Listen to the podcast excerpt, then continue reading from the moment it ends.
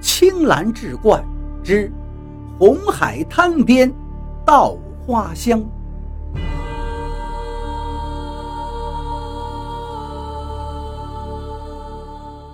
话说北宋熙宁八年，也就是一零七五年四月的一天，正在编撰城垒军营等建筑的营造法式的北宋重臣沈括，突然被急召回京，令其出使辽国。沈括顿时惊出一身冷汗。宋辽两国自一零七四年起，因为边界问题争执的你死我活，剑拔弩张，眼看着一场大战是即将爆发。宋神宗舍不得失地，又惧怕辽国的军事实力，因此派沈括出使辽国。临行前，宋神宗问沈括：“敌情难测。”此行若有危难，卿何以处之？沈括慷慨而答：“臣以死赴之。”虽然这次出使辽国危险重重，但宋神宗如此关心一个使臣的安危，还是头一回。整个朝野上下猜测纷纷。沈括回到家中，吩咐仆人准备一个包裹，里面放着家乡的黄土，还有一些稻谷。亲朋们问之何用，沈括惨然曰：“我若客死北蛮之地，还望能与之合葬；生不能回归故乡，死亦可与家乡之土石相伴了。”在场之人听了，无不落泪。沈括一行人经古北口，过黄水，缓缓前行。一些契丹人的行帐陆续就出现了。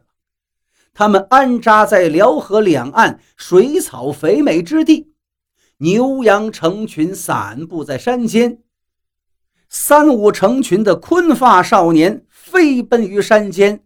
纵横驰骋，飞射自如。沈括不觉随口吟出了欧阳修的诗句：“儿童能走马，妇女亦弯弓。何为飞走尽，一丈水全空。”随行之人不禁赞叹道：“好诗啊！”沈括却冷哼一声道：“诗文虽佳。”与国何异呀？这些契丹少年子弟如此彪悍，这个契丹民族岂能不强？这样一个勇武的部族虎踞在我北疆，我大宋岂能安睡呀？众人一听，默然无声。又行了半日，沈括看到不远处有一位老者。正在剥豹皮，那老者鹤发童颜，只是走动起来腿好像有些弯曲。沈括看到老人的坤发，便信口问道：“老人家，你们为何剃掉额前之发而束后发？可有什么讲究吗？”老人笑道：“也没那么多说道，只是为了骑射之时。”不挡住眼睛而已。睡觉的时候呢，能把后面的束发盘起来当做枕头。沈括看了看老人穿的圆领左衽袍服，他这个衣服开叉在左边，于是猜测道：“你们这样的袍服也是为了骑射方便吗？”老人点头：“对呀，行马之时。”两侧顺势盖住人腿，使双腿免受风寒。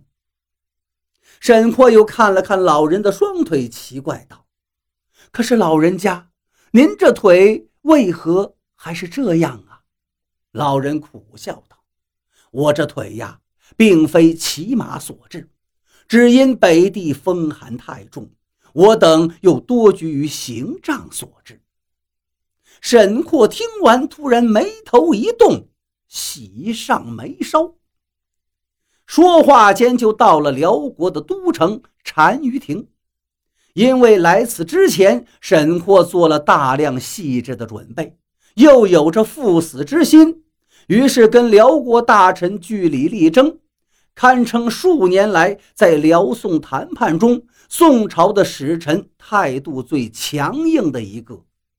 这让辽国感到非常惊讶，谈了六回都没有结果。辽道宗得知之后，召见了沈括。沈括知道这辽道宗为人昏庸、忠奸莫辨，又嗜杀成性，估计自己此行是凶多吉少。安排好了后事之后，他便昂首立于大殿前，做好了应对一切的准备。可是没想到，辽道宗见到他，突然是朗声大笑，还走下殿来，拉住沈括的胳膊，说道。我听说大人精于营造法事，而且出身名门，可谓北宋的栋梁之才。过几日呢，是我母后大寿，不知大人将为我母后献上何物啊？沈括一时不知道他这葫芦里卖的什么药，思忖良久，道：“我们的营造之术。”不过是雕虫小技，难登大雅之堂啊！那辽道宗却说道：“大人此言差矣。听说你的造车之术甚佳，不妨在这几日为母后造一车如何？”沈括觉得这不好推辞，便应允下来。谁知辽道宗突然话锋一转：“我部有一西族。”以造车闻名日久，今命其将士亦造一车，与沈大人所造之车相比较，让众臣来评判，胜者赏赐五十金，败者杀之。直到这一会儿，沈括才明白，原来这才是辽道宗的真实意图。可事已至此，也没有别的办法。沈括回到寓所，购置木料之后，便开始闭门造车。